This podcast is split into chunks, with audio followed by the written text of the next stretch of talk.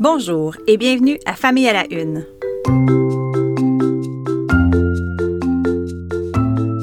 Ici Maude Goyer. Je vous présente en cinq minutes des enjeux liés à l'actualité qui touche la famille, la parentalité et les enfants. Bonne écoute!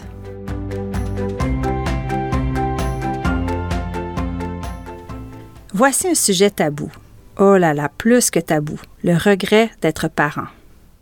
Si on entend parler un tout petit peu du regret d'être mère, autrement dit de ne pas aimer son rôle de mère, il est extrêmement rare qu'on entende parler des pères qui n'ont pas voulu l'être ou qui n'aiment pas particulièrement l'être.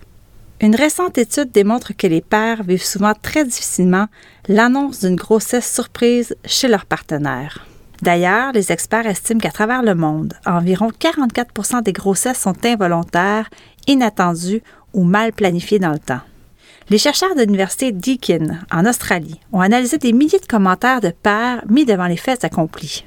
Ils ont découvert que ceux-ci, sous le choc, traversent un large spectre d'émotions. Regret, tristesse, culpabilité, désespoir, peur, étonnement. Certains ressentent de l'anxiété et broient du noir et pour certains, cela mène à la dépression. Évidemment, cela n'est pas sans conséquence sur l'autre partenaire et sur l'enfant.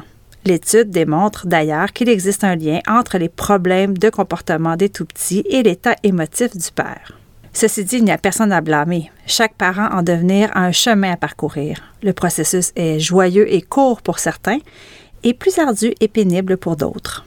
Le plus important, demander de l'aide quand les choses ne se déroulent pas comme prévu. Or, les pères ne sont pas toujours bons pour aller chercher le soutien dont ils auraient besoin. L'étude avance que c'est à travers leurs semblables, souvent sur des groupes de discussion en ligne, que les pères réussissent à trouver du réconfort et des conseils. Des phrases comme Tu n'es pas seul, Je me suis senti comme ça moi aussi, et Tu verras, les choses s'améliorent avec le temps, apaisent les pères en détresse. À quelques jours de la fête des pères, ouvrons l'œil et soyons attentifs aux besoins des pères, encore trop souvent perçus comme des super-héros, des géants et des piliers.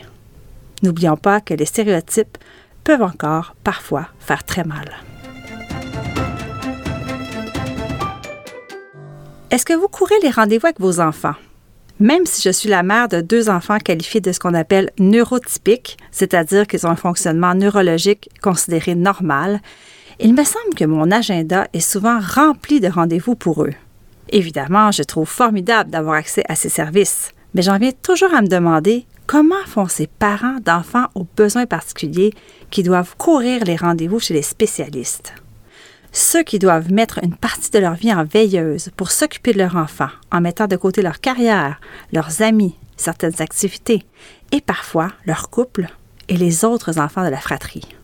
Je me suis entretenue avec plusieurs d'entre eux récemment dans le cadre d'un reportage écrit, et j'ai remarqué à quel point ils devenaient des experts de leur enfant et à quel point ils étaient investis et résilients. J'ai aussi remarqué que les liens de leur clan, parfois jusqu'à la famille élargie, étaient tissés serrés. Et un autre constat, ces familles qui se retrouvent très souvent à l'hôpital, en clinique ou en centre de réadaptation deviennent très proches de l'équipe d'intervenants. C'est en quelque sorte leur deuxième famille. Je trouve ça beau et noble et touchant, mais on en parle si peu. C'est peut-être pour cette raison que j'ai été chamboulée en écoutant le message de l'artiste Matt Charland lancé sur les réseaux sociaux récemment. Il y parle de son fils Paul, 5 ans, malade depuis une infection qu'il a eue avant ses deux ans. De violentes convulsions lui ont laissé de graves conséquences qu'il surmonte au jour le jour. Lumineux, Polo, comme son père l'appelle, est la preuve qu'avec des soins, de l'amour et beaucoup de persévérance, on peut remonter la pente et retrouver la joie. Chapeau à tout le personnel qui soigne les enfants malades avec tant de rigueur et de bonté.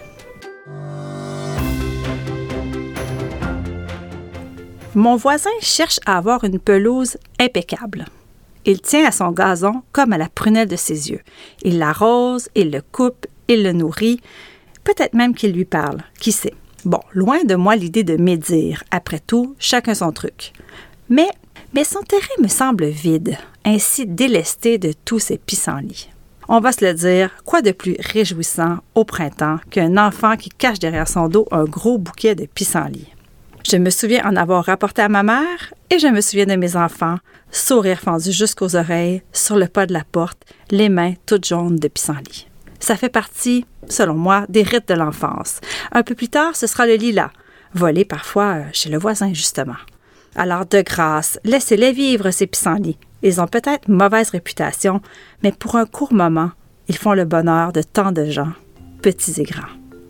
Bon, là-dessus, faut que je me sauve. Merci d'avoir été là et à bientôt.